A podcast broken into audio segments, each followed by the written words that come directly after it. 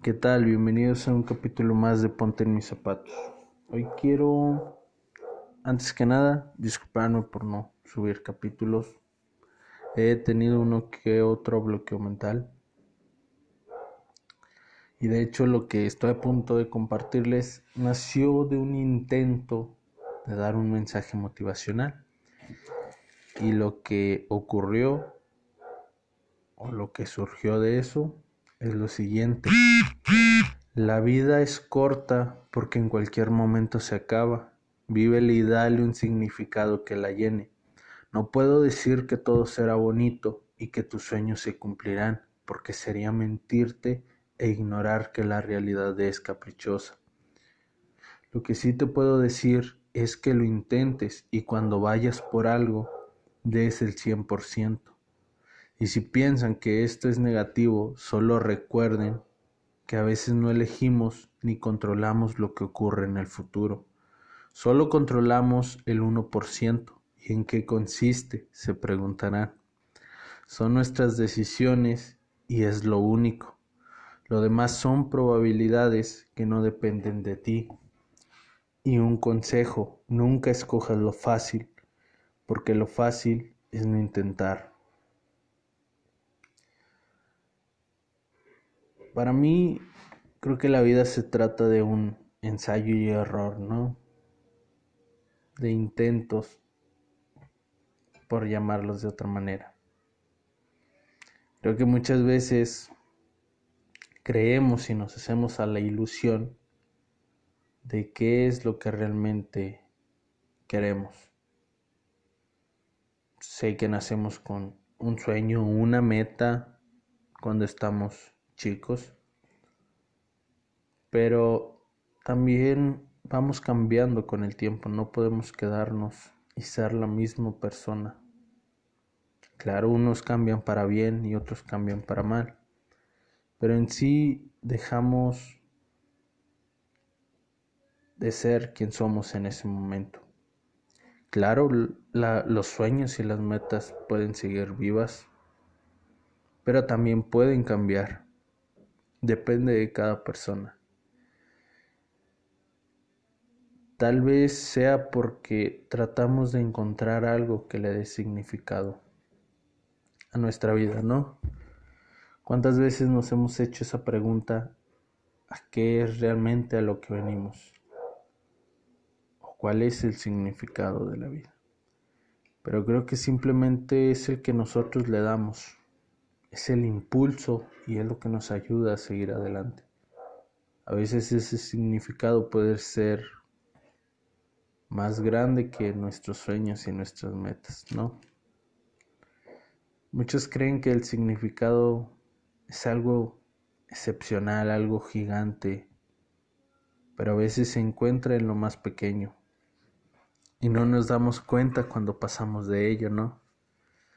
¿Cuántas veces hemos apreciado las cosas cuando ya no las tenemos?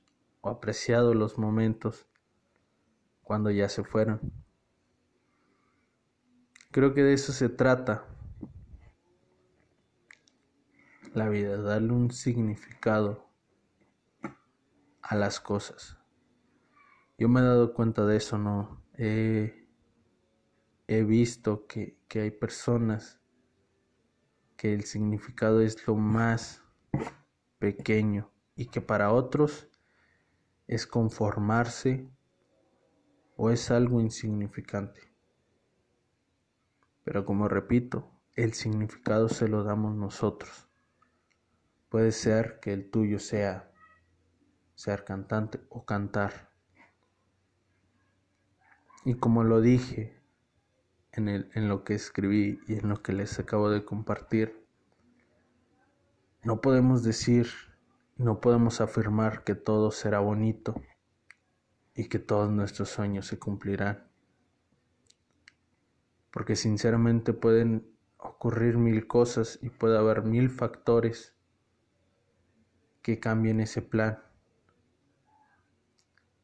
Y nosotros no haber tomado esas variables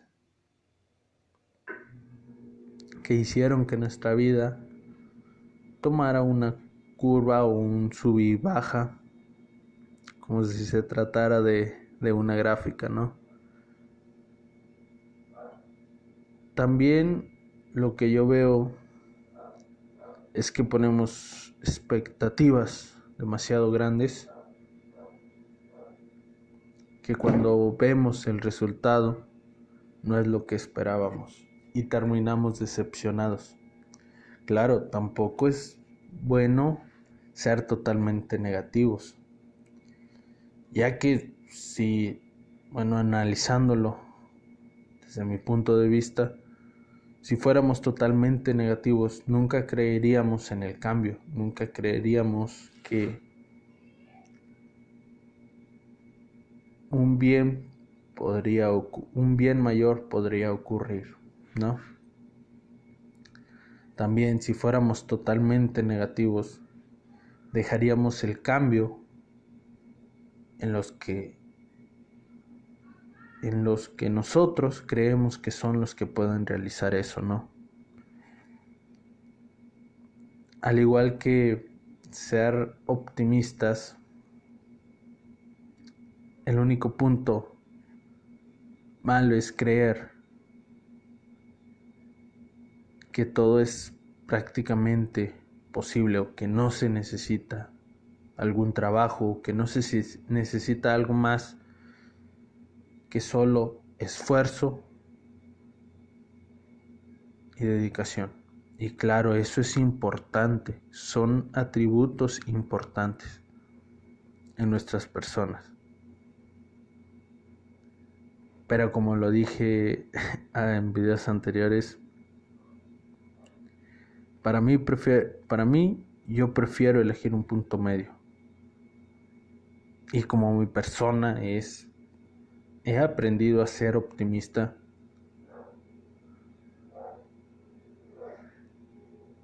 Y a aprovechar un poco la negatividad, ¿no?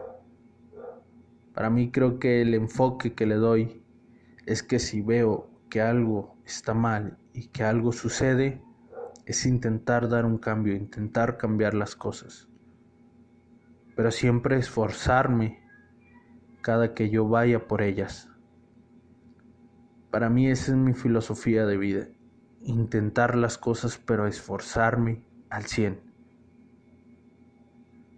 Y estando consciente de que las cosas pueden suceder, como también pueden fallar. Y no trato de ser negativo porque creo que mucha gente lo va a tomar como que eres la verga o vales verga, ¿no?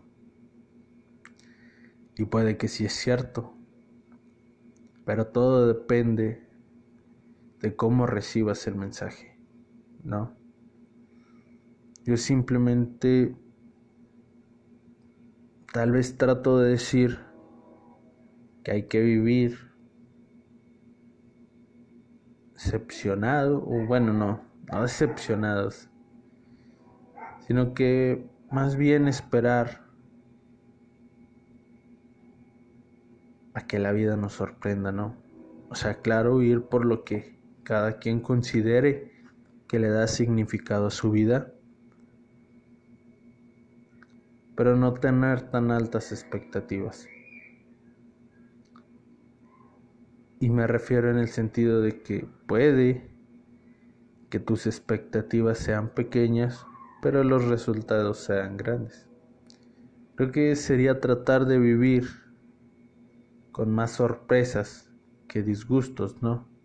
Puede que en algún momento nos sorprendamos de lo que nosotros podemos ser capaces. Y de eso se trata. También toque un punto importante, ¿no? En el que dice, a veces no elegimos ni controlamos lo que ocurre en el futuro. Y puede que sea cierto. Nosotros no elegimos en dónde terminaremos en cinco años, o si iremos.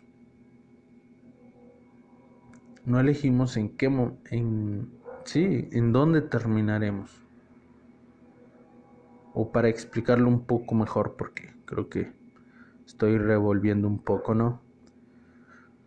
Puede que no sabemos qué es lo que nos depare el futuro a nosotros.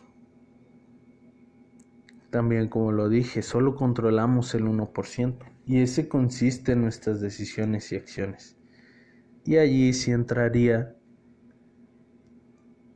ese 1% puede afectar en dónde terminaremos. En ciertas posibilidades. Porque como va hoy, yo a veces sí, sí me pongo a pensar un poco en futuros utópicos o distópicos. No recuerdo cuál, eh, cuál es la palabra correcta. Pero también estoy y soy optimista en que las cosas pueden ir mejor, que el mundo puede mejorar para bien, claro. Y creo que lo que podemos hacer es intentar mejorarlo, ¿no? Porque muchas veces, por ser optimistas o negativos, dejamos que las cosas dependan de una sola persona. Porque también como optimistas creemos que el cambio lo hace solo una persona. Y como negativos creemos que el cambio no lo podemos hacer nosotros, sino alguien más. Mm, ya analizándolo y viéndolo desde mi perspectiva, esos son los puntos en los que se parecen y son puntos totalmente tóxicos en ese sentido. O sea, ¿cómo es posible que queramos dejar el futuro del mundo, del país, en una sola persona? Es como si nosotros supiéramos que esa persona sabe qué es lo que necesitamos nosotros, ¿no? No sé mucho de marchas o, o sobre cómo pedir los derechos, pero creo que en ese punto está el cambio, ¿no? Si queremos realmente que las cosas sean diferentes, necesitamos, a veces necesitamos iniciarlo nosotros. Otras veces, claro, si hay alguien apoyando las causas, apoyarlos. Pero también checar qué es lo que ocupamos, ¿no? ¿Qué es lo que queremos exigir? Como les dije, esto intento ser un texto motivacional. No sé si haya cambiado en algún punto su perspectiva, pero de eso se trata. Vivan su vida y denle un significado que la llene. Y intenten las cosas y cuando vayan por algo siempre den el 100%. Creo que muchos se preguntarán el por qué digo siempre den el 100%, ¿no?